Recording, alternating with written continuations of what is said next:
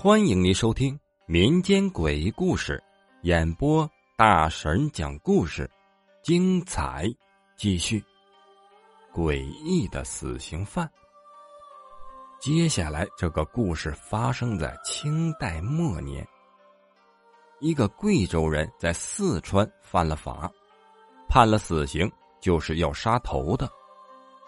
很巧的是啊，执行刽子手刚好是这一名死刑犯最好的朋友。死刑犯呢，对这个朋友就说：“你是我最好的朋友，你总得帮我一下吧。”刽子手说：“呀，你是死罪。”我怎么帮得了你呢？这样吧，待会儿到了刑场，我再帮你。等到了刑场，你就杀了我，你怎么帮我呀？到时候我告诉你，我刀一下之后，我就喊走，然后你就拼命的跑。刽子手朋友啊，不得已，只好以此哄骗他。其实啊，刀一下头就断了，哪里还能跑得了？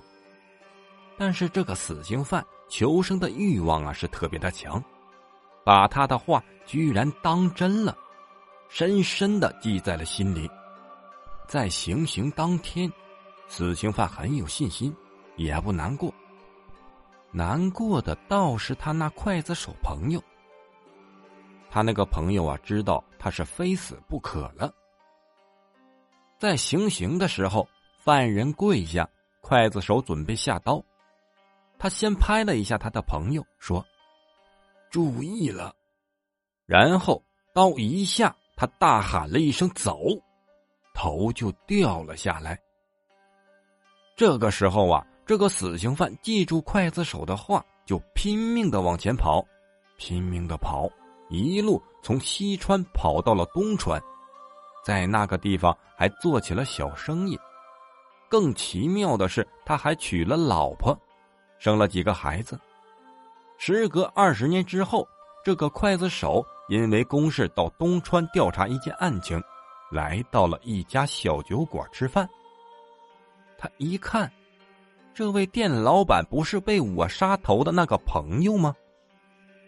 怎么，他还有孩子了和老婆？这真是太吓人了！这位店老板呢，看到他的时候也是愣了一下，也认得这位救了他的老朋友。不过呀，他不敢打招呼，因为他是逃出来的犯人。他想了个办法之后，把他叫到了一边，突然就跪了下来，对这个刽子手说：“谢谢，谢谢，多谢当年的帮忙。我现在呀，还成了家，开了个店。”做了点小生意，谢谢你救了我。搞得刽子手莫名其妙，不晓得怎么就会发生这样的事情。他也不敢说你的头已经被我砍了下来。刽子手非常纳闷的回到了成都，向朋友提起了这件怪事他在去坟场把尸体挖出来看的时候，千真万确已经化成白骨。这件事情。真的太奇怪了，慢慢的这件事啊就被传开了。结果当传到这位死刑犯那里的时候，听到这件事之后，当时一愣。他知道自己真的被杀了，然后整个人就化成了一滩血水，消失不见了。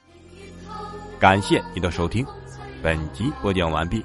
如果喜欢灵异鬼故事的话，点个订阅，关注，再走吧。